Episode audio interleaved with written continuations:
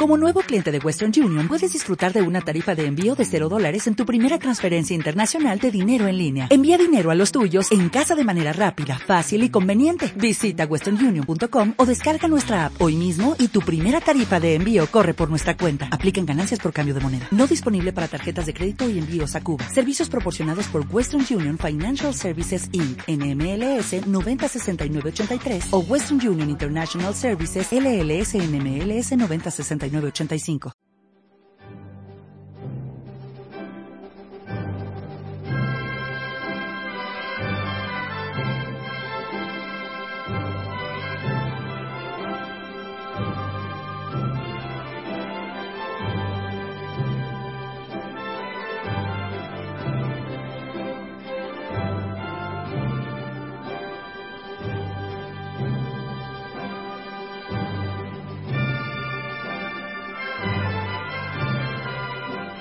Hola amigos, un día más en Radio Libertad Constituyente con el análisis de las noticias de don Antonio García Trevijano, el equipo técnico Manuel Ramos y Daniel.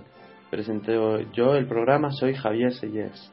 Hoy, antes de comenzar con la prensa diaria y con el análisis de las noticias, queremos agradecer a, a, a los organizadores de la conferencia que don Antonio dio en Valencia el pasado viernes ha sido un éxito, ha sido un completo éxito, fue muchísima gente, la gente estaba involucrada, preguntaba, la organización fue maravillosa, la atención de, del equipo, de, de los miembros del Movimiento Ciudadano hacia la República Constitucional de Valencia nos ha atendido fenomenal, eh, nos ha acompañado una compañía fantástica, ha estado muy pendiente de nosotros y por eso ante todo agradecer a especialmente a los organizadores que, fueron. Quique Gallego, Quique Gallego eh, Fe, Federico, Sergio Verdú, Merche, Josefina, agradecerles a todos también a todos los que nos acompañaron en la conferencia, pero sobre todo a ellos por su compañía y por su... Y que yo he regresado con un recuerdo muy afectuoso y muy cálido de, la, de todos los componentes del movimiento ciudadano en Valencia que ya constituye una realidad y un núcleo de trabajo muy importante. Así es, ahí en Valencia va, pronto se verán los resultados de que ahí el movimiento ha tomado un impulso enorme. Así es. Bueno, ya eh, tenemos varios proyectos, ah, también se hablaron de varios proyectos para continuar. Sí, pero eso ya pertenecerá a otra etapa. Ahora estamos en las noticias. Estamos en las noticias. En el comentario y la crítica de las noticias y vamos a empezar como siempre. Y sentimos muchísimo que el sábado no lo hicimos eh, y trataremos de que las próximas veces que tenga que salir fuera eso no interrumpa la periodicidad y el cumplimiento riguroso de nuestro programa diario. Así es. Pues hoy la primera noticia que vamos a analizar y sobre la que vamos a hablar hace referencia a Gallardón. El país, en su primera página en la portada, titula Gallardón ofrece al PSOE un Consejo del Poder Judicial menos partidista la futura ley favorece a los jueces no asociados, elimina el 75% de los sueldos más altos y facilita también que haya cientos de candidatos a vocal. Don Antonio, comentarios sobre esta noticia. Es interesante, no puedo decir que sea banal, aunque continúa siendo un, un, un error no darse cuenta que el pecado de la falta de independencia del Consejo del Poder Judicial consiste en que estaba elegido, bien sea por el legislativo, en una parte, en otra parte por los gobiernos, es, igual. El hecho es que el proyecto de Gallardón continúa eh, obligando a que los jueces sean designados por el poder legislativo. Es decir, que los mismos diputados que están encargados de hacer las leyes esos mismos nombran a los jueces que han de aplicarlas, lo cual, según Montesquieu, sería monstruoso. No se puede hacer una ley y nombrar a quien ha de aplicarla, porque la va a interpretar en el sentido que tenga la mayoría legislativa que, hace la ley. Eh, no hay separación de poderes y la corrupción, en eh, como ya veremos hoy mismo, porque hoy mismo el periódico de, de la razón en su portada nos recuerda que hay ya más de 400 imputados, mientras que solo 8 están en la cárcel, últimamente, en la última semana. Eh, esto demuestra que la justicia no funciona. Pero ¿cómo no va a funcionar si está designada por lo mismo que hacen las leyes? Y en esto hay mayoría de los eh, poderes fácticos, económicos, que eh, tienen mediante la corrupción o, o la influencia simple, tienen la mayoría de decisión en los parlamentos. Es natural que la justicia no pueda funcionar. En cambio, desde el punto de vista pura, pura, puramente administrativo, la reforma de Gallardón, siendo inútil para, eh, para evitar los graves problemas de la justicia, que no es independiente, sin embargo tiene algunos aspectos que se pueden llamar técnicos, con que la técnica no existe en la política, que son interesantes.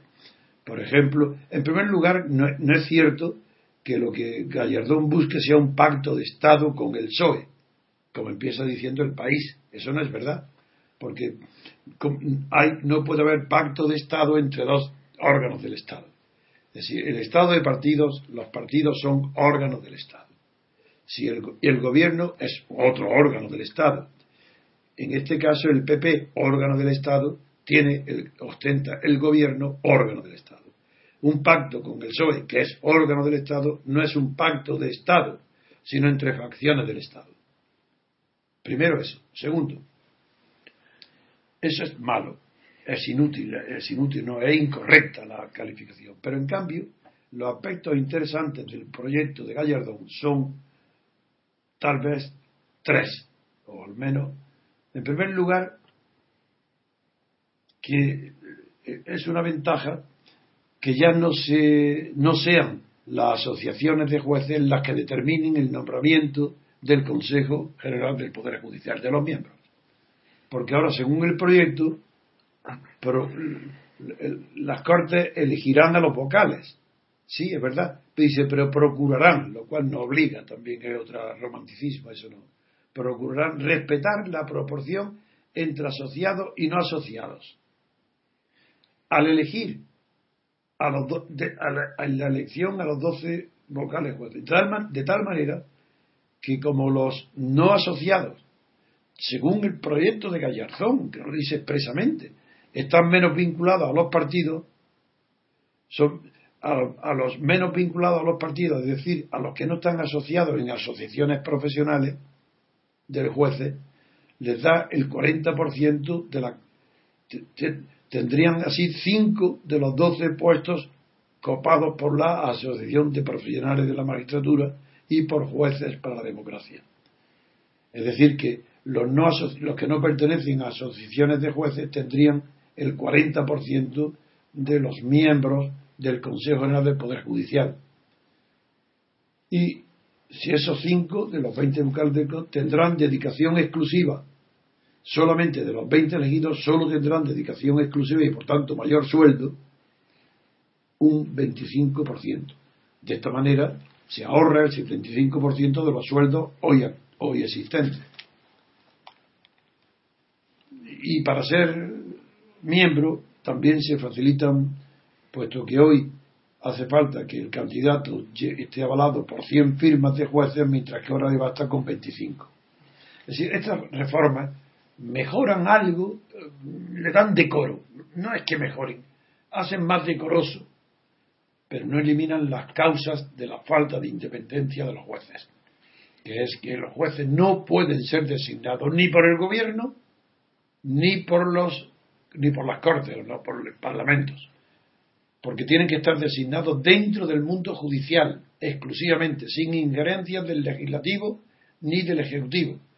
Figuraros que los jueces sean designados. En el caso de que sean todos por las Cortes, lo que he dicho antes. Entonces, eh, eh, no puede ser designados los jueces las mismas personas que hacen las leyes, puesto que las hacen y designan al que las aplica. Pues ya está, es la fuente de la corrupción. Y tampoco pueden designar el gobierno a los jueces, ni en parte ni a uno, porque en ese caso el mismo que ejecuta las leyes nombra a quien ha de aplicarlas. Otro, otra corrupción. Es decir, los jueces no pueden ser designados ni por las cortes ni por el gobierno, sino en elecciones limitadas al mundo judicial, es decir, unas elecciones generales donde se elija al presidente de lo que hoy se llama Consejo del Poder Judicial, elegido por todos los que participan en la actividad judicial, que no solamente son magistrados, jueces y fiscales, sino también secretarios de juzgado, oficiales de juzgado, agentes judiciales y, fuera de la sede judicial, abogados y procuradores. Estos en activo. Esto sí, este mundo judicial sí está legitimado para conocer quiénes son los más idóneos por su carácter, su formación y su independencia para formar el Consejo General del Poder Judicial. Otra noticia. Pasamos a la siguiente noticia después de esta melodía. Old Man River, that old man river, he must know something, but don't say nothing. He just keeps rolling, he keeps on rolling along. Pues hablaremos ahora sobre la noticia que hace referencia a la paga extra de Navidad. Titula el país en su primera página, en la portada, más de 80.000 funcionarios cobrarán paga extra gracias a tretas legales. Dice, el gobierno recurrirá a las argucias que incumplan la supresión de la paga. Y es que, el- bueno, más de 80.000 funcionarios de ayuntamientos y comunidades cobrarán la paga extra de Navidad pese a la prohibición legal impuesta por el gobierno central. Instituciones de todos los signos políticos han usado tretas legales para abonar la paga que el Ejecutivo de Mariano Rajoy suprimió para cumplir con los objetivos de déficit. Don Antonio, comentario sobre esta noticia. Sí es muy pertinente. La noticia hace referencia a la necesidad que para algunos alcaldes y regidores de comunidades regionales creen que es necesario burlar la ley para que no se paralicen la vida del comercio en las fiestas de Navidad, que es donde muchos comerciantes realizan más del 50% de sus ventas anuales, consideran que es imposible y, y para no cumplir la ley acuden a lo que los periódicos llaman tretas o argucias, cuando en realidad no son tales tretas ni argucias. Eso es una palabra vulgar que no designa técnicamente ni jurídicamente en qué consiste estas tretas y argucias. Yo lo diré. No son tretas ni argucias porque son actos en fraude de ley, literalmente. Fraude de ley es invocar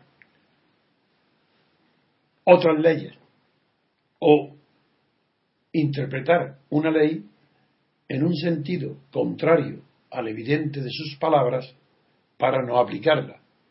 Y eso es, normalmente es fraude de ley, si se alega otra ley. Y si no, es un caso clarísimo de, como si lo, son ejecutivos, los que lo hacen de prevaricación, de incumplimiento de la ley. Son casos de fraude cuando aluden para burlar la prohibición de pagar la extra de Navidad, acuden a otra ley. En ese caso, en el fraude se define como, como una ley que se aplica para conseguir otra ley que se evita. Hay una evitación de una ley en nombre. Eso es el fraude de ley. La mayoría de las veces aquí, los más listos, abogados y secretarios de ayuntamientos y comunidades, se creen que amparan más la burla de la prohibición de la paga extraordinaria acudiendo a otras leyes, eso sería fraude. Y otro, pero los más torpes, no hacen más que torcer la interpretación o los párrafos de una misma ley para hacer lo que se llama argucias o tretas. En cualquier caso, esto es señal de la absoluta corrupción que en España rige la vida de la administración pública, porque es inconcebible que se pueda eh, burlar de esta manera una ley que afecta nada menos que a 80.000 funcionarios que van a burlar el decreto de Rajoy cobrando la paga. Pues pasamos a la siguiente noticia después de escuchar esta melodía.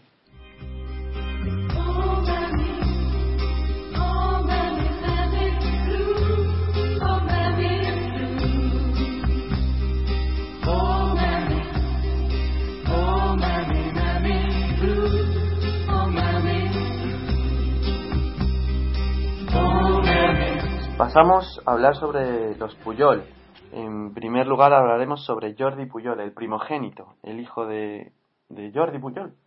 Eh, la noticia aparece en El Mundo, en la primera página. Jordi Puyol Ferrusola esconde su dinero en Suiza como marmolista.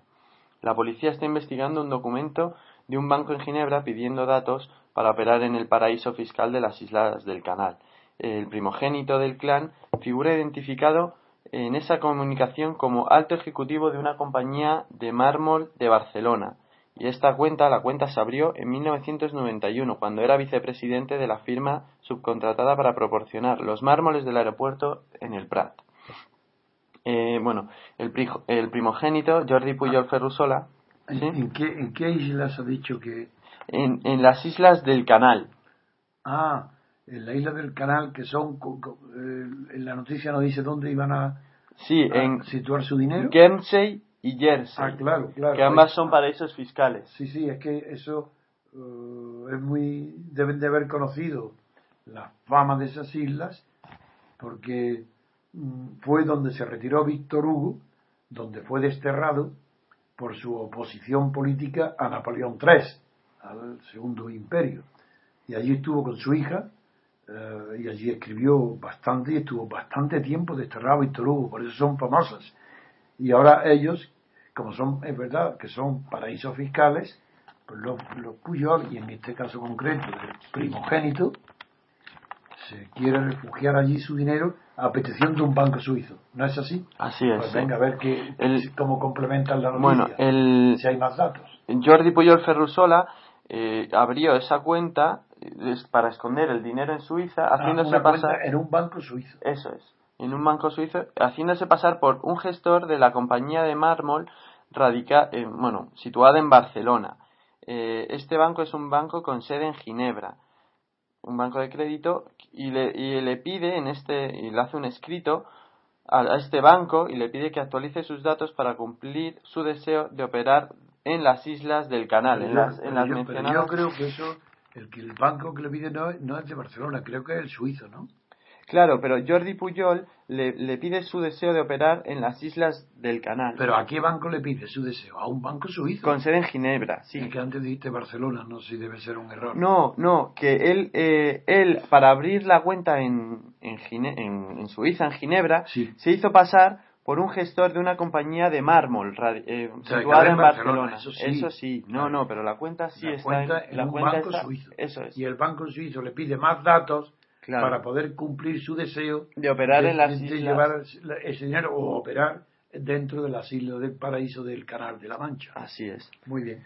Mm, dice la noticia dice eh, Puyol Ferrusola es junto a su esposa Merce Gironés el responsable de Initiatives Marketing e Inversions, anteriormente denominada Natural Stone Marketing Center, compañía dedicada a la compraventa internacional de, mármoles y granitos, que fueron dedicadas a mármoles que fueron dedicados al, a la construcción del aeropuerto del Prat. Pero creo que fueron adjudicados a dedo, mira, a ver. Sí, sí, la claro. Fueron, por supuesto, fue precisamente una de las beneficiadas de la adjudicación a dedo de la construcción del aeropuerto. Corrupción.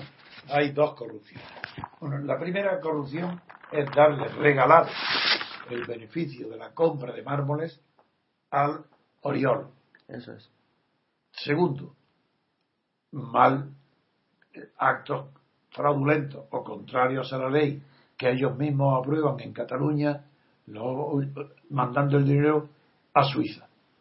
Y eh, en el periódico creo, no sé, me parece que he visto ante una fotografía que creo que es la que descubrimos nosotros, ¿no? Una foto que nosotros publicamos en el, en el diario RC, República Constitucional, en la que, bueno, en la que aparece Marta Ferrusola, aparece aparece el, el hijo mayor Jordi Puyol y aparece el padre Jordi Puyol el primogénito, el padre y la madre. Esto es una foto mm, que se hizo en México en una de las celebraciones de un, hotel?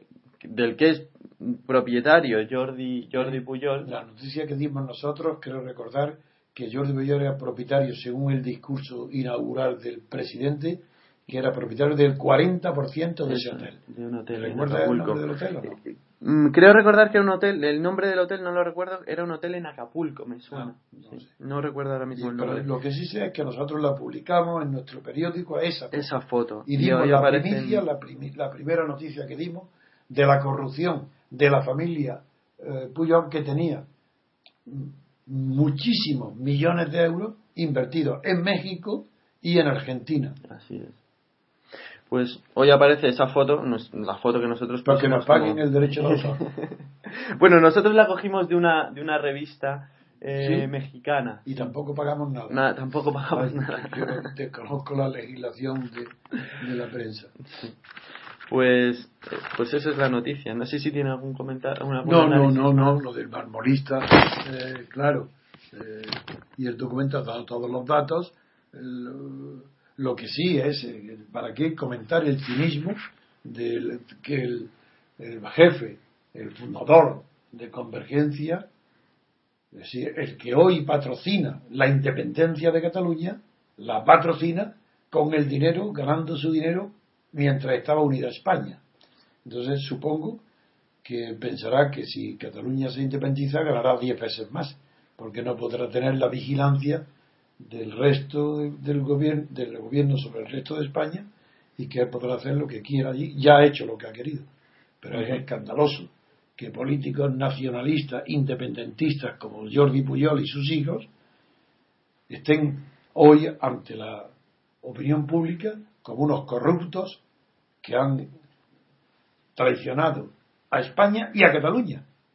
Eso es eh, algo a ver qué Eh, ah, luego, dentro de esta noticia, algo más. dentro de esta noticia aparece un titular que dice mármol de mala calidad para forrar el. Encima, además de- utilizaron para el, eh, para Para el aeropuerto de. Cataluña para, para ganar más dinero, mármol de mala calidad. Dice claro, más barato. que según explicaron en su momento fuentes oficiales del aeropuerto, el problema de este mármol radicaba en que el tipo, en, en que es- este tipo que colocaban en el suelo del aeropuerto era muy poroso y más adecuado para cubrir por paredes. Por ello, se rompía con facilidad tras el paso de los carros de equipajes. Claro. Los operarios del Prat intentaron solucionar el problema aplicando continuos tratamientos de resina sintética para reforzar su textura. O sea, que tuvieron que poner incluso más dinero. Más dinero, claro, gastar más. Claro, los corruptos les da igual. Lo mismo pueden corromper. El tercer hombre, lo que repugnaba de la película El tercer hombre, es que estaba Orson Welles traficaba con penicilina, adulterada. O lo- y en este caso es lo mismo. Eh, No, sol- no se contentan solo con robar el dinero, sino que ponen materiales que luego causan el derrumbe de edificios o gastos, como en este caso es patente, que utilizaron mármol muy, que a ellos lo compraban muy barato y lo vendían como mármol de lujo, carísimo, al aeropuerto. Para que esa es, esa es la, la falta de moralidad y de honradez de todos los corruptos, empezando por Jordi Puyol y su familia. Pues continuaremos con noticias sobre otros miembros de su familia, pero lo haremos después de la melodía.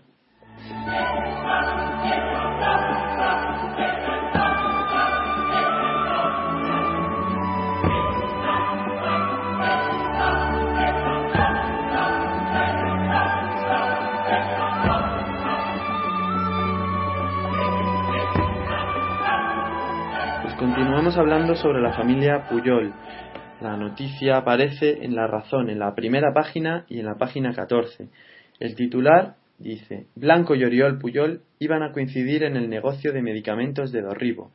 El exministro con el que, con, con el que el empresario gallego contactó para ayudarle en la gestión de los permisos quería tener participación en la empresa.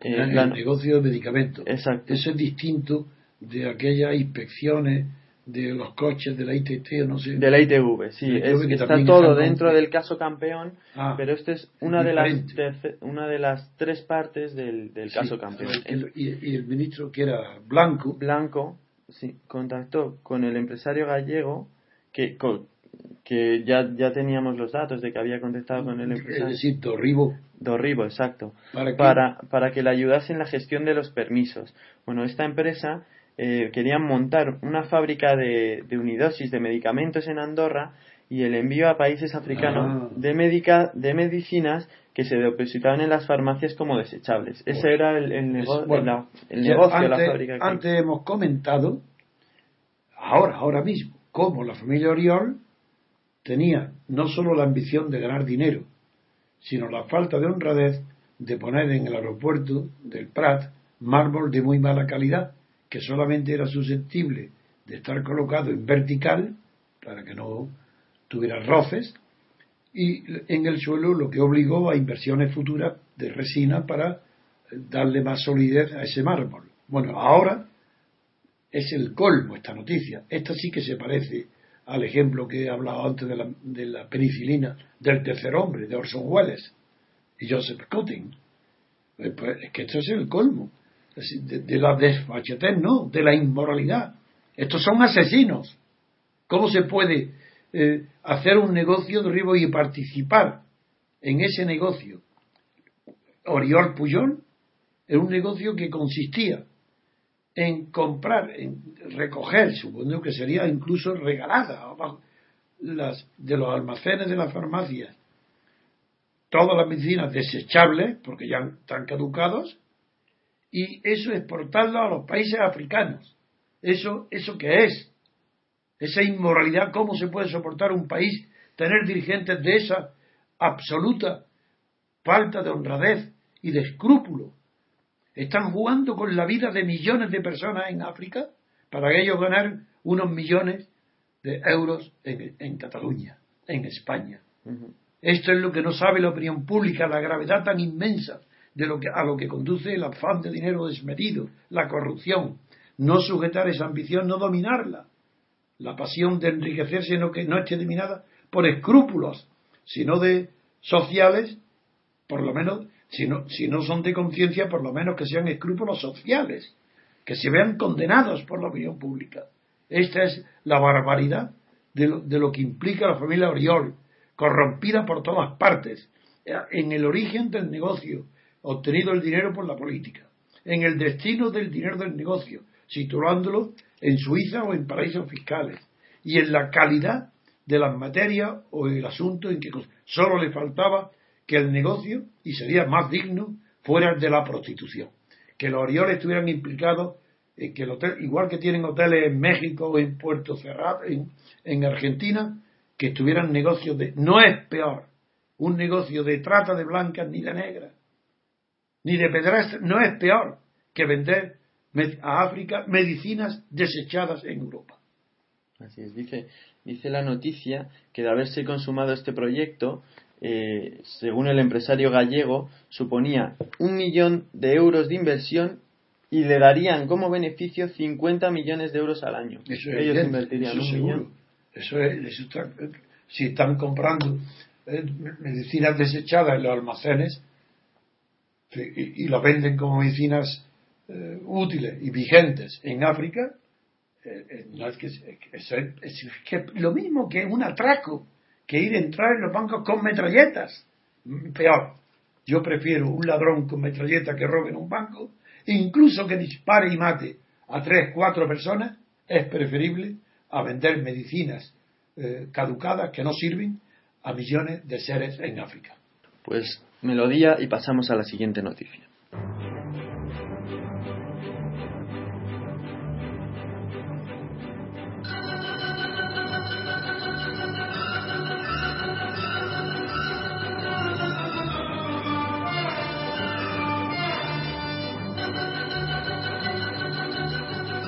Hablaremos ahora sobre una noticia que hace referencia al gobierno de Cataluña.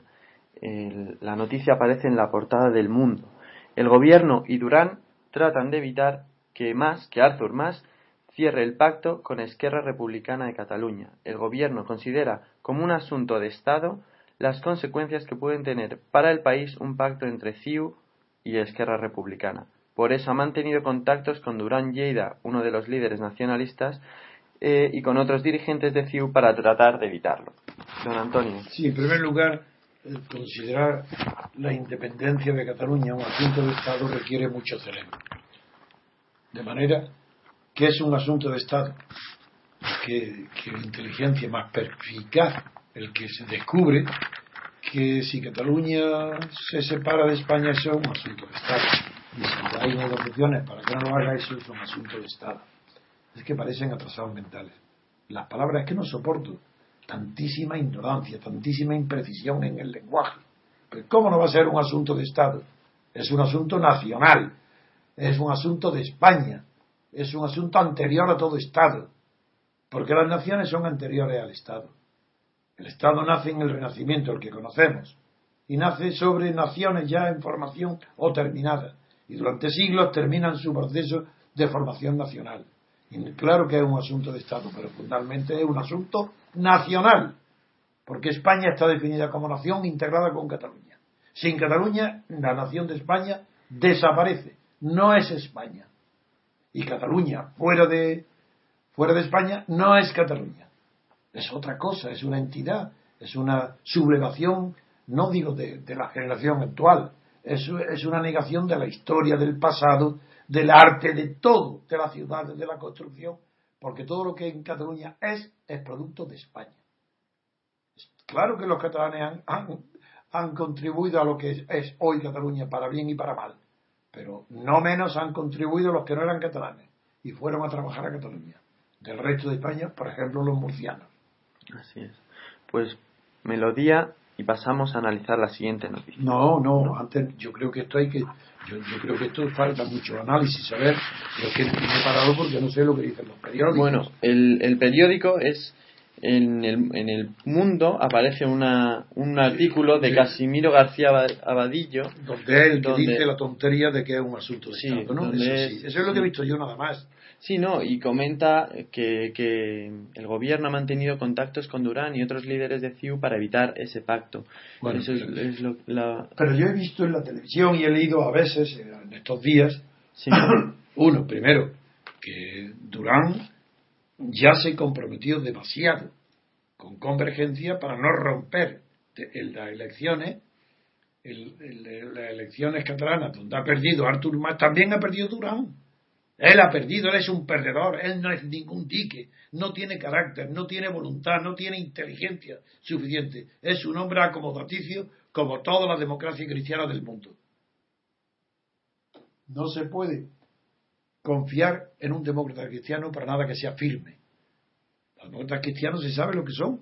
Las personas son como su ideología, una ideología indefinida, dispuesta a pactar con unos y con otros, dispuestos a todo, pero no tienen carácter, no tienen definición. La democracia cristiana es un híbrido que se formó por una herencia noble que viene del siglo XIX, que arranca desde Lamartine, pero que cuaja en Italia. Pero en Italia triunfa porque allí está el Vaticano, pero fracasa, fracasa en, en casi el mundo entero. En Alemania, como son, se llaman también cristianos los protestantes, que son cristianos también, pues entonces en Alemania sí hay un partido cristiano que tiene aproximadamente la mitad de los votantes, junto al socialdemócrata. Pero, pero sin el Vaticano, la democracia cristiana en Italia tampoco sería nada. Pero ya ha tenido el poder, gracias a que allí está el Vaticano. Pero eh, confiar en un demócrata cristiano, y en concreto a Durán Lleida, que si tiene buena estimación, mejor estimación, bueno, no, tiene un 4 y no llega ni a la prueba, pero tiene mejor estimación que los demás políticos, es porque es un hombre indeciso, moderado, que no se comprometa a nada, si por eso tiene mejor estimación. Entonces, entonces, el gobierno confíe en un hombre tan débil de carácter, para que él evite el pacto de CIU con Izquierda Republicana, es absurdo. Durán no va a hacer nada. Es, es, es el propio Artur Mas el que está reculando, porque es consciente, él tiene en el fondo el fracaso de las elecciones. Él sabe que ha fracasado. Lo sabe no solo él, sino todos los empresarios de Cataluña. Saben que con Artur Mas van al precipicio.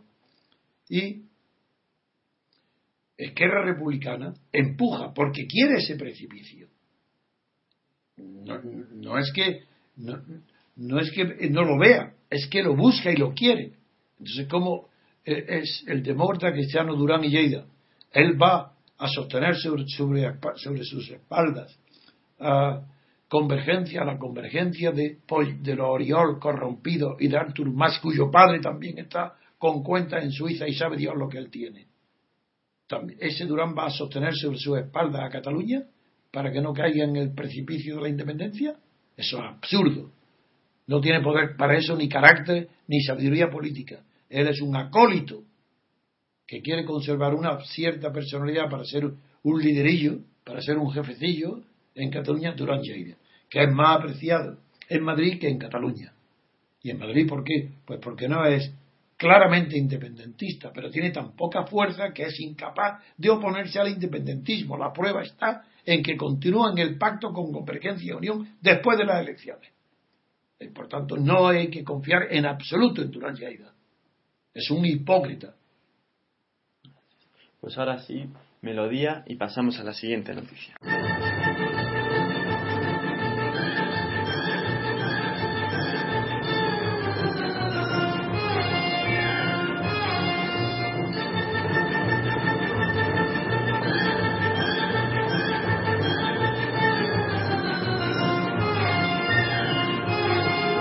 Hablaremos ahora sobre Garoña, la central nuclear de Garoña. Eh, es una noticia que aparece tanto en el país como en La Razón como en el mundo.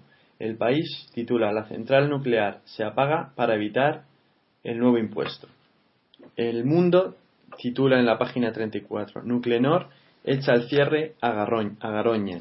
Y en La Razón, en la página 33, el titular dice, la central de Garoña pendiente del debate sobre la tasa nuclear. Y es que ayer la central nuclear de Garoña realizó la que puede ser su última parada programada para descargar combustible del núcleo a la piscina de almacenamiento. Eh, Nuclenor decidió adelantar el cierre que había previsto para julio de 2013 tras no solicitar la prórroga de la concesión por otros seis años que había habilitado el gobierno, por no poder, según Nuclenor, hacer frente a los 153 millones que, según sus cálculos, eh, le derivarían los nuevos impuestos por la producción y almacenamiento de residuos, lo que, según esta empresa, los dejaría al borde de la quiebra. Eh, bueno, Nuclenor ha dicho que, que si le retiran este gravamen, estos impuestos, podrían continuar operando. Eh, dicen que de, de, estos impuestos, según los propietarios de Garaña, dependerá el cese definitivo de la actividad de su planta. Don Antonio. Sí, la noticia es muy, muy importante, porque afecta nada menos que a la situación del sector eléctrico en España. No porque Garoña produzca demasiado, porque se estima en un 1% de la electricidad producida en España en Garoña y, puede ser fácilmente sustituida, eh, porque en unas líneas, una cuestión técnica que no está al alcance ni mía ni de que yo lo explique, tanto los propietarios de Groña, que son dos, entonces Iberdrola, tienen ellos suficientes mm, recursos energéticos para suplir a ellos mismos ese 1% del consumo de electricidad en España.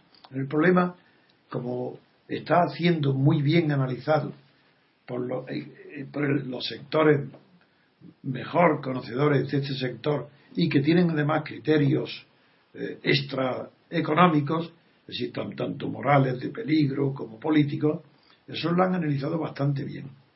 Y el apagón que se ha decidido en la planta es ya un.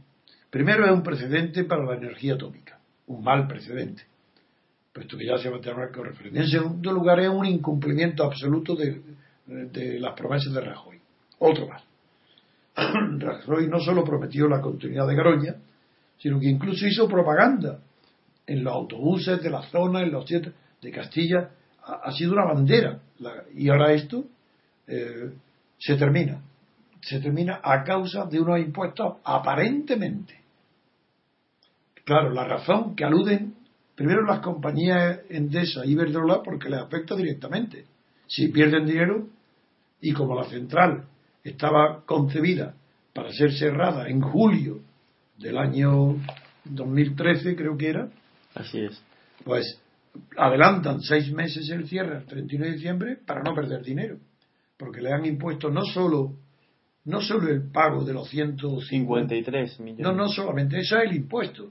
Pero además de eso, ahora, para a partir de, este momento, para volver a reanudar la actividad de Garoña, necesita eh, hacer unas obras por valor de 120 millones que fueron exigidas a todas las centrales después del eh, después del accidente, del terrible accidente de Fukushima en Japón.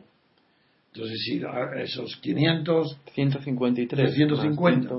Pues ya, 173. 270. ya estamos en 300 millones, lo cual es un argumento considerable. Pero no es el único, porque los mejores analistas dicen que el asunto es político, de propaganda ecologista, que no lo es, porque los propios ecologistas saben que el argumento económico es falso, ya que son ellos los que han señalado que como los todos los impuestos que pagan la eléctrica son repercutibles sobre el consumidor, por mucho que paguen de impuestos, eso lo vamos a pagar todos en la electricidad. Luego ese no es el problema. Y hasta ahora las eléctricas no han tenido el menor escrúpulo en defender al, consumidor, sino impuestos que le ponen, impuestos que repercuten. El problema es político. Y el, donde hay una lucha, en primer lugar, el, el PP se había empeñado en mantener Garoña. Ahora la deja caer. Y parece que el asunto es muy grave para eh, la política de Soria, que es el que ha enfrentado, se ha enfrentado ahora en este asunto con todas las eléctricas, porque las eléctricas no quieren desde luego el consumo y aunque sea por razones políticas eh, son inseparables de las económicas, es decir, los partidos políticos traducen en política lo que para las grandes compañías multinacionales o eléctricas importantes españolas es económico. Pero para los partidos eso se transforma, como siempre, el dato económico es un factor de la decisión política, pero no el único. Quiero con esto indicar que el asunto de Garoña es muy grave, aunque la verdad eh, es que la producción es pequeña, pequeña no, comparado con el consumo nacional, ya repito, es el 1%, y la clausura es un problema político no solo por el incumplimiento de Rajoy, sino porque va a condicionar el futuro porque a partir de ahora va a ser un antecedente. Esto es lo que yo quería añadir a que el sacrificio de Garoña no va a ser un perjuicio grande en la comarca. Exageran el alcalde, porque no, la comarca no necesita, no hay muchos empleos. El problema, ya digo, es fundamentalmente político.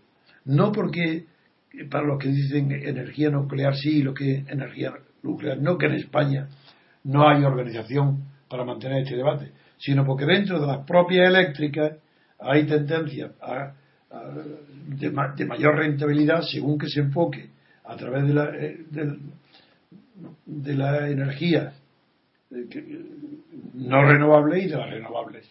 Ese es lo que late en el fondo de todo este asunto. Pero en definitiva, el pretexto, la chispa que provoca el cierre ha sido desde luego la creación de este nuevo impuesto. Pues melodía y pasamos a la siguiente noticia.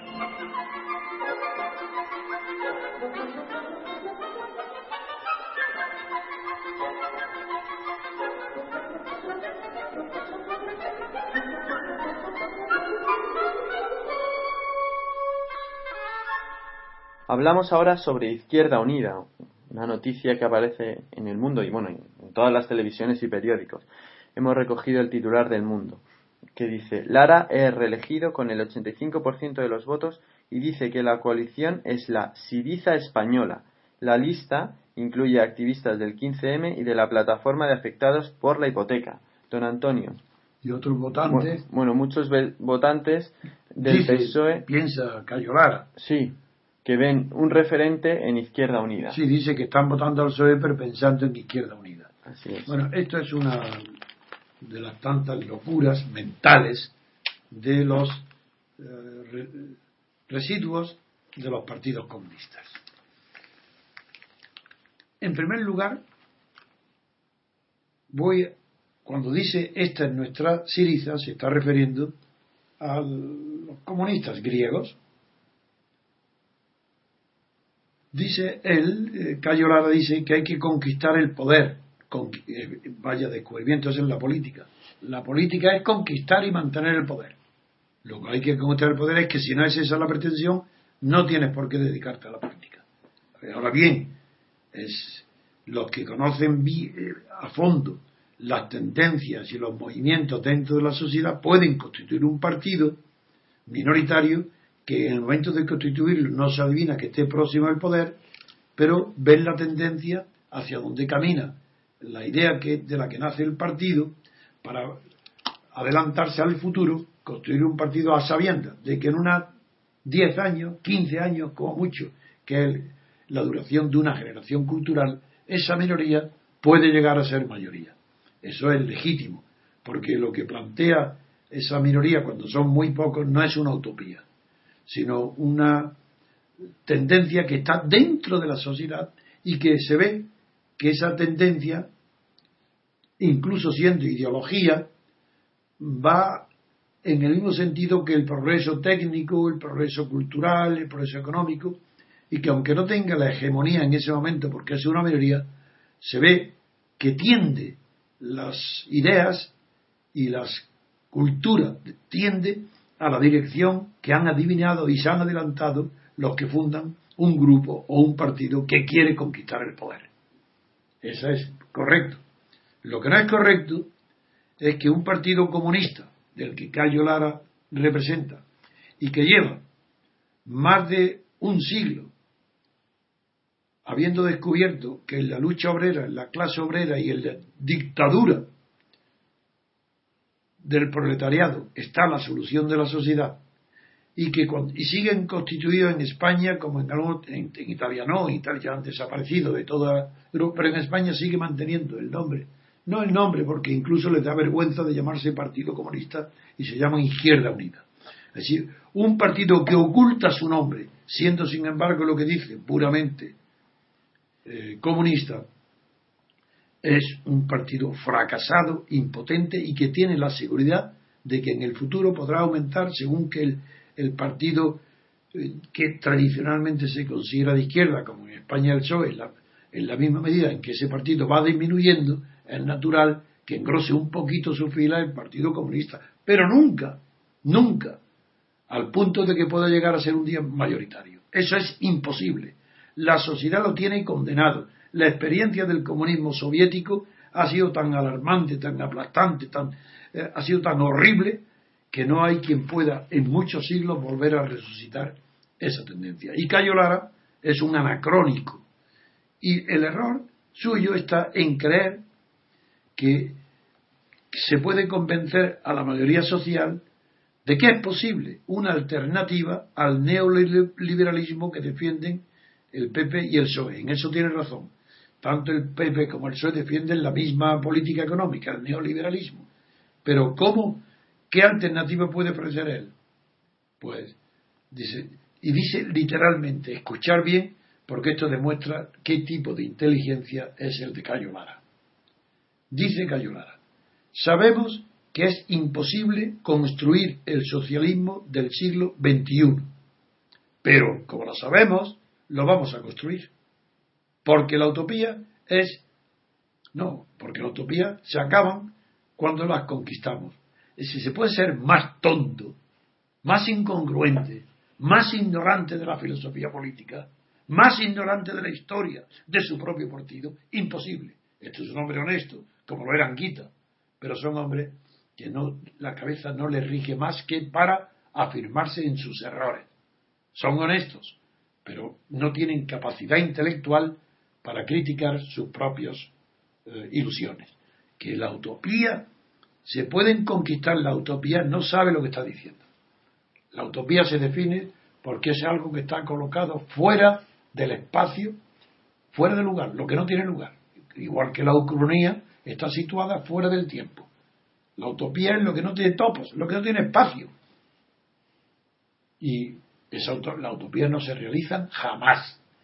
El comunismo es una utopía, por eso no se ha realizado nunca ni se realizará. Lo que realizó la Unión Soviética, eso no es comunismo, se llamará lo como queráis, socialismo de Estado, socialismo burocrático, lo que queráis, menos comunismo. Eso no ha habido nunca, ni habrá. las utopías son imposibles de realizar porque esa es la palabra utopía. Pero sucede que ya muy avanzado el siglo XX, ya comenzando en el segundo tercio, un gran sociólogo alemán, Karl Mannheim, en su libro Ideologías e Utopías, transformó el concepto tradicional y común de la palabra utopía.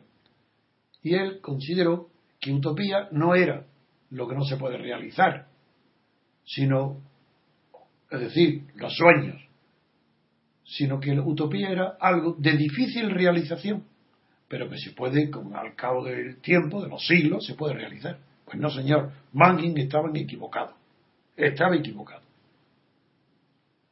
Una cosa es que la dificultad en realizar algo, que no es dificultad en el sentido de que lo que pretende triunfar en el seno de la sociedad, ellos dentro de sí mismos no tienen dificultad. La dificultad está en los obstáculos que se le oponen. Pues bien, los obstáculos que se oponen al comunismo es nada menos que la naturaleza humana. ¿Cómo se va a realizar la utopía del comunismo si su enemigo del comunismo y de la utopía es la propia naturaleza humana? Habrá que cambiar al hombre y hacer del hombre un ángel. Y entonces es maravilloso el comunismo. Todo igual, sin suprimir la propiedad privada, que evidentemente es la fuente del conflicto social y del egoísmo, pues muy bien, suprimamos el gen egoísta por el gen altruista, demos, alimentemos a las poblaciones con aguas y con drogas que le quiten el, gen egoísta en el predominio y se lo den al gen altruista y digamos, el comunismo ya no es una utopía, porque sin violencia, sin guerras civiles, sin asesinatos, solamente porque se ve el ideal comunista, la maravilla que es, como el ser humano ha cambiado, ahora ya no es una utopía. Entonces, señor Lara, para que se realice lo que usted dice, díganos qué proyecto tiene para cambiar la naturaleza humana. Biológico, psicológico, algo. Pero lo que dice es una tontería, que no la puede tomar en serio nadie inteligente.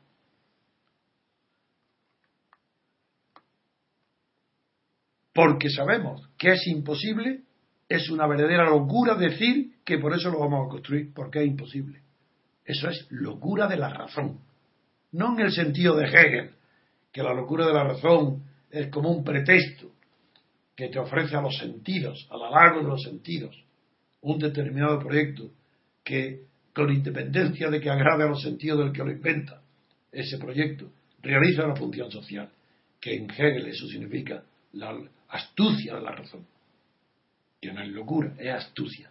Y lo que propone el gancho, los perros no se atan con longaniza y la longaniza que pone el Cayo Lara delante de nuestras cabezas del comunismo no nos gusta. No corremos detrás de esa utopía porque es irrealizable.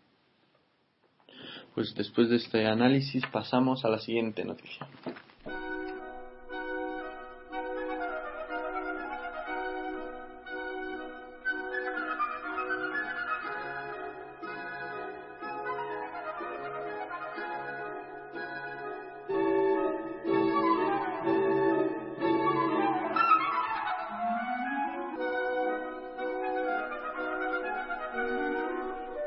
Pasamos a hablar sobre noticias internacionales. La primera de ellas hace referencia a Italia. El país titula en la página 8, Monti ni se va ni se queda. Italia sigue en vilo a la espera de que el primer ministro desvele sus intenciones. Y es ahora Berlusconi quien con más fuerza pide que Monti, o sea, su, o sea la que va a ser su víctima, o, o puede ser su víctima, lidere una candidatura de centro-derecha para frenar la llegada al poder de la, del centro-izquierda. Y es Pierluigi Bersani, el candidato de, de centro-izquierda, el hombre que ha apoyado todos y cada uno de los proyectos del gobierno técnico, quien prefiere que el profesor cumpla su palabra y se mantenga al margen de la batalla electoral. Claro, en esta noticia se ve claro lo que yo ya he analizado estos días anteriores, que la tecnocracia es mentira, no existe la tecnocracia no es apolítica. La tecnocracia es una ideología política, de carácter político, dirigida por políticos. Ahí tenéis. Bersani, que, que indudablemente un político no quiere que Monti vuelva. Porque si no vuelve Monti, él cree que le gana a Berlusconi o a cualquier otro candidato. Pero si Monti vuelve, eh, Luigi Bersani cree que va a perder. Y él representa el centro izquierda. Él es político puro. Y sabe que Monti es otro político con otra ideología distinta, que es nada menos que la del centro derecha. Se le llama tecnocrático, simplemente porque no procede de un partido, porque viene de, de Bruselas, o de, pero es igual. Tecnocracia no hay, no existe. No hay ninguna política tecnocrática, no puede haberla por definición, porque la tecnocracia ni conquista el poder ni lo conserva. Simplemente es una propaganda, un eslogan para decir personas apartidistas, no pertenecientes a los partidos políticos, no un partido tradicional, lo cual implica que todo el mundo del que pertenece a la clase dirigente sabe a la perfección que es un dato negativo pertenecer a un partido político. Lo, increíble es que siendo universal la creencia de que lo que proviene de los partidos políticos es malo, sin embargo las poblaciones luego votan a los partidos. Eso es lo increíble. Claro que no tienen otra alternativa, pero ¿por qué votan? Si no es una obligación, si es un derecho. ¿Por qué no votan y dejan a los partidos políticos en, ante el vacío, preparando una crisis de Estado verdadera, profunda, para que sea necesario abrir un periodo de libertad constituyente? Monti no es un tecnócrata, simplemente que Berlusconi, y Berlusconi, que tampoco es un político Berlusconi en el sentido tradicional de la palabra, él ha fundado un partido para enriquecer su empresa y para evitar ir a la cárcel con las maniobras que ha hecho. Pero no es que sea un político empedernido que desde joven haya creído en que las ideas políticas, él desde joven no ha creído más que en, en el lucro, en el enriquecimiento, y utiliza la política y su lanzamiento a la política como medio para enriquecerse, y como se enriquece con medios ilícitos, para conseguir por la política no ir a la cárcel. Esa es la realidad. Pero Monti es un político, no es un tecnócrata. Y es verdad que a España le conviene que Monti se presente y gane, es cierto. Pues pasamos a la siguiente noticia, después de esta man River, that old man River, he must know something, but don't say nothing, he just keeps rolling. Pasamos a hablar de Estados Unidos, sobre la matanza en Connecticut, en la, en la guardería, la horrible, el, horrible, horrible noticia sobre, sobre el asesin, eh, sobre las asesinato de tantos niños. De tantos niños. Y hoy aparecen, continúan las noticias sobre, sobre este asunto. El país dice en la página 5, las heroínas de Sandy Hook. Varios alumnos del colegio se salvaron del tiroteo de este, de este joven gracias a sus profesoras. Una de ellas declara, pensé en lo que me habría gustado escuchar con seis años. Eh, Roy, una de las profesoras, se metió en el baño con ellos y bloqueó la puerta y les dijo que los quería. Y la, una de las heroínas, que es Victoria Soto, ocultó se ocultó en las taquillas del gimnasio a los niños y luego los defendió y se enfrentó con el, con el asesino y fue, y fue asesinado. y la mató. Y la mató. Eh, más noticias sobre. esos son los verdaderos héroes. Hoy no hay héroes en la política. Bueno, en la guerra los hay, pero afortunadamente no. Pero, pero en la política no. Los héroes son estos muestras de altruismo que dan la vida por salvar la de otro. A niños indefensos sus profesoras que andan. Eso es un ejemplo universal. Es para que estuvieran ensalzadas en la televisión y en los periódicos todo el día, en todos los países. Son los ejemplos. A mí me conmueve de verdad. Me dan, se me saltan las lágrimas de piedad y de admiración por esas mujeres, esas profesoras que han dado su vida por defender a los niños. A otra que los abraza eh, para que no tengan miedo, porque no piensan más que en salvar a otros, no ella. Eso es maravilloso. Y eso es más grande que el propio crimen, que el propio asesinato. Eso es lo que hay que enaltecer y ver que esas virtudes existen en la sociedad. Y sin embargo, estamos viendo continuamente a la clase política que corrompe todo lo que toca. Más noticias relacionadas con esto, ya en política, dice que los demócratas piden el control de las armas. Dirigentes del partido de Obama anuncian una iniciativa legislativa para prohibir la venta de fusiles y de cargadores de alta capacidad tras la, tras la matanza en Connecticut.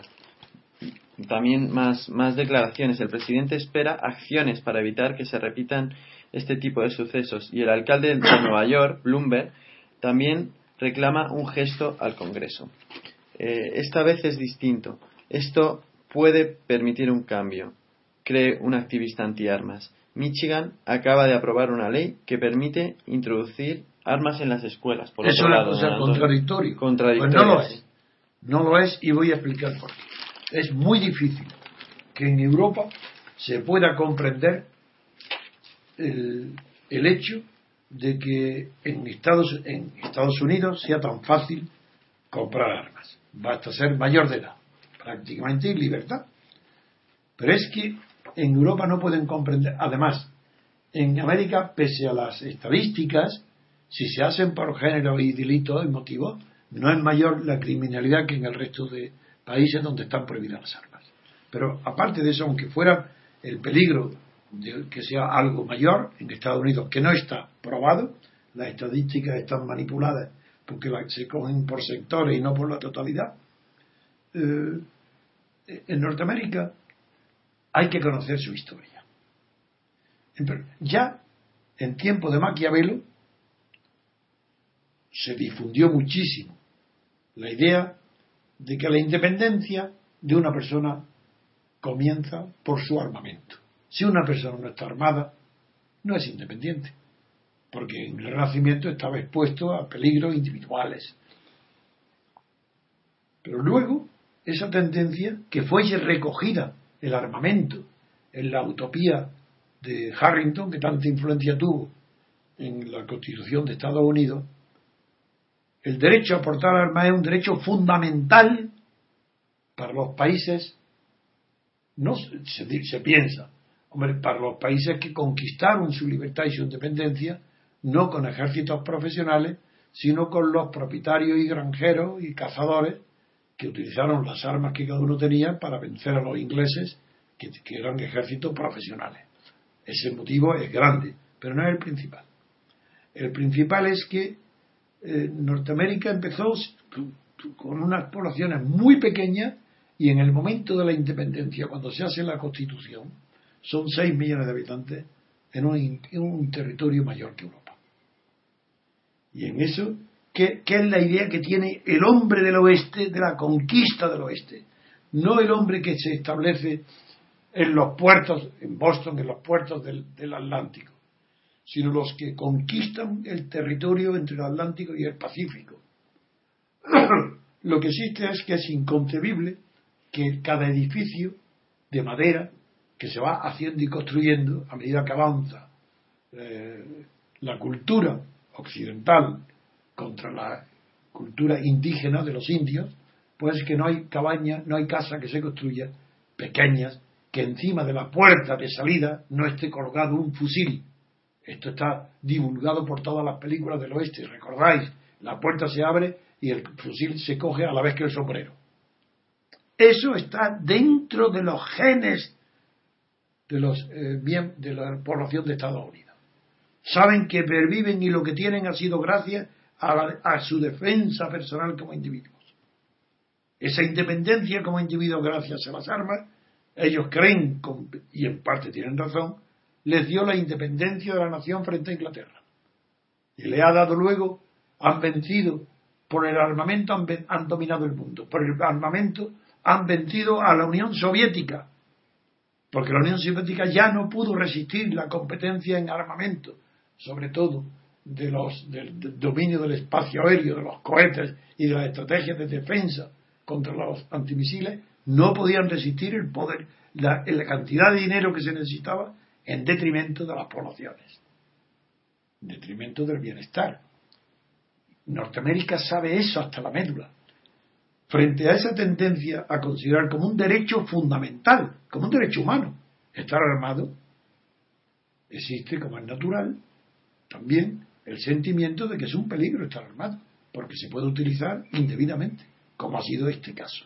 Y cada vez que hay una agresión de este tipo en los colegios, a los niños o los tiradores que desde la azotea tiran y matan a los paseantes, que no es frecuente, pero que se repite de vez en cuando en Estados Unidos, se reaviva el tema de si deben o no deben prohibirse las armas. Por lo pronto, en el Senado de Estados Unidos ya se va a discutir una propuesta para prohibir armamento de uso militar. Ya es algo. Porque claro, una cosa es que tenga una pistola en tu casa y otra cosa es que tenga fusiles de repetición continua. Entonces eso es normal. Eh, es conocido, eh, por eso no puede, si Charlton Gesto, que el actor tan conocido es presidente del rifle, es, una persona civilizada, es una persona moralista. Y él considera que defiende el rifle porque es que es esencial esa defensa. Pero está muy bien que ya empieza a discutirse entre las armas de UC que pueden ser toleradas de aquellas intolerables que es que los civiles tengan armas de uso militar. Y eso ya es un gran avance. Pero quería hacer esta reflexión para que no se desprecie, así como así, al gobierno ni a los ciudadanos de Estados Unidos, porque a pesar de todo están en ese proceso de defender el derecho a estar armados y que no hay ninguna contradicción en, que el gobernador el, gobernador este que ha dicho que acaba de Javier de leer que creo que ha sido de Michigan. Es el, gobernador. Sí, sí, el, el, de Nueva York. no, de ah. Michigan, Michigan, ah, de Michigan que acaba de aprobar una ley para que permite introducir armas en la escuela, es decir, ah, que todavía se permite que en las propias escuelas haya armas. Eso sería inexplicable sin conocer la historia que acabo de resumir. Pues pasamos con esto a la siguiente noticia.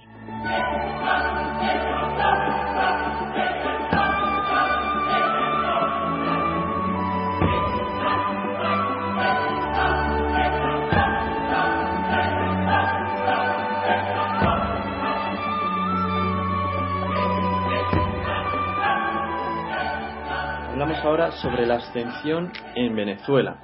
El país titula en la página 9, La abstención marca las elecciones a los a gobernadores regionales en Venezuela. Por primera vez en 14 años, Chávez está fuera del país durante unos comicios. ¿Y cuál es la noticia? Eh, el, chavismo y sus aliados mantienen el control sobre 16 de los 23 estados. El opositor, ¿Y, cuál, ha sido? ¿Dónde está la noticia de la abstención? Transcurrida la mitad de la jornada de votaciones, solo una tercera parte de los inscritos en el censo electoral había depositado su sufragio. ¿Cuánto? ¿Qué, proporción? Eh, ¿30? Solo una tercera parte. De, de los votantes. Exacto. Así, dos terceras partes de abstención. ¿Pero ha sido al final del día o no? Ah, las autoridades electorales calculaban que la abstención rondaría finalmente entre el 45 y el 55%. Eso es lo que las autoridades ¿Y ha sido, han estimado. ¿Y ha sido menor? Eh, ¿O no se sabe? No, no, se sabe, no sabemos. Lo que de momento los datos no, no, no tenemos. Que solamente el 30% o 30 y tanto había votado a mitad de jornada. Eso es.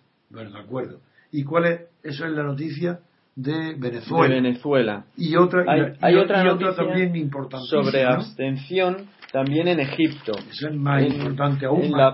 exacto, en la página 7, porque la abstención en ese caso ha sido muy grande y ya con los datos seguros. Dice que, que solo el 33% de, una tercera parte. Una, sí, una tercera parte eh, han votado en, en, Egipto. Los islamistas egipcios proclaman su ventaja en el referéndum, dice el titular del país. Eh, la Constitución logra un 56% de apoyo en la primera fase según datos oficiosos, pero lo que nosotros queremos resaltar dentro de esta noticia es, la participación que ha sido que se habría situado en el 33%, muy por debajo del 50% de las presidenciales. Eh, don Antonio. Muy bien, yo solamente eh, destaco que ¿Por, qué no, por qué no han votado exactamente, exactamente, y, se han abstenido? Exactamente. Que es normal que en Egipto triunfe el partido más votado sea la abstención, el grupo más sea la abstención. ¿Por qué la abstención? Pues porque es muy difícil, para que lo comprendan los españoles, es muy difícil. Perdón, digo que el partido más votado selección, pero es, votar no. El dilema entre votar no o abstenerse es evidente que es mejor abstenerse. Porque ¿qué significa votar no? Aunque haya habido muchísimo en, Egipto, porque ha habido una propaganda muy buena y muy eficaz a favor del votar no, sin embargo la abstención siempre será mayor. Porque si votas no en cualquier proyecto de reforma o de constitución, estás diciendo sí a lo que hay. Entonces es muy, muy difícil eh, decir no. Porque estás diciendo no, estás votando, dices que no quieres ese proyecto, pero como te, el que está reformando es peor, estás diciendo sí a lo peor. España. Se dice la ley de reforma política, sí o no a las leyes franquistas.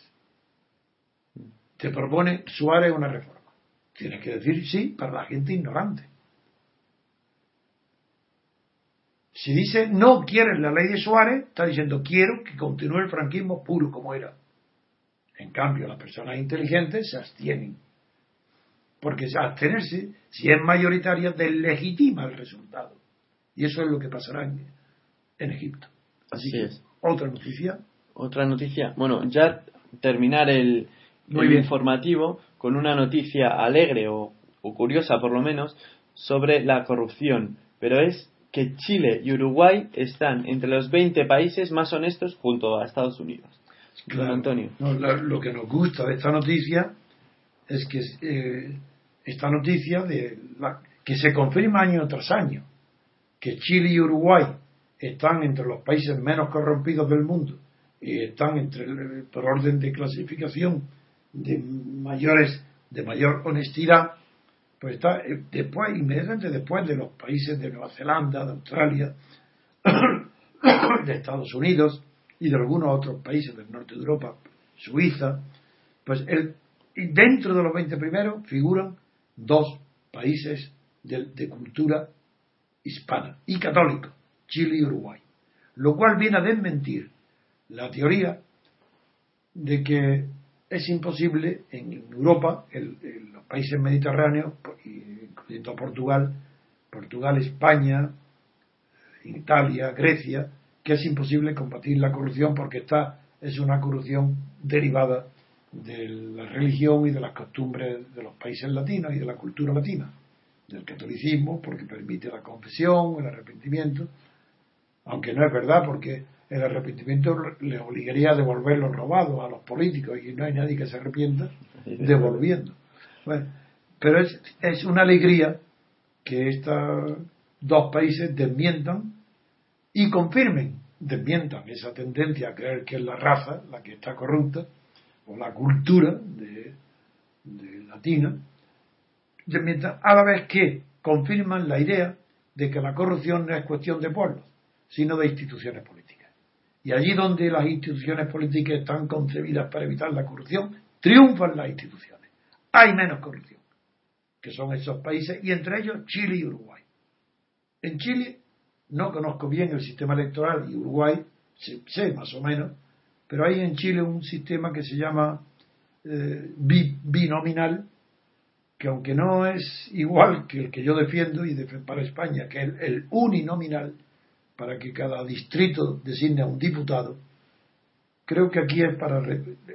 la finalidad es que solo sean dos partidos los que puedan acceder con sus miembros a los cargos de poder. Pero en definitiva, lo que sí importa es que un, unos sistemas electorales mediocres pero mejores que los que existen en Europa, ha permitido que Chile y Uruguay se sitúen entre los países menos corruptos del mundo. Y es una alegría para nosotros. También Brasil está introduciendo una reforma que seguro que darán resultados. Reformas de modificación de la ley electoral. Como nosotros defendemos como número uno la primera reforma que haríamos, si solamente pudiéramos hacer una, haríamos una. Supresión inmediata del sistema electoral por el método actual, es decir, por el sistema proporcional y adopción, como en Francia, en Estados Unidos e Inglaterra, pero a diferencia de Inglaterra, a doble vuelta de que cada distrito electoral igual a todos los demás, con una buena demarcación de los distritos, que las elecciones sean uninominales para que cada distrito elija a una sola persona y que toda lista de candidatos esté prohibida y que se elija, eso es lo que proponemos y eso es lo que según los mejores especialistas del mundo y como ya he, nombrado varias veces y, autores como Rosa Ackerman en la conferencia que dio en Moscú en el Instituto Taite organizado el Taite describen que la causa primera de la corrupción en el mundo es el sistema proporcional combinado con presidentes sin control, presidentes de los gobiernos sin control institucional. De acuerdo, pues con esto acabamos el informativo de hoy.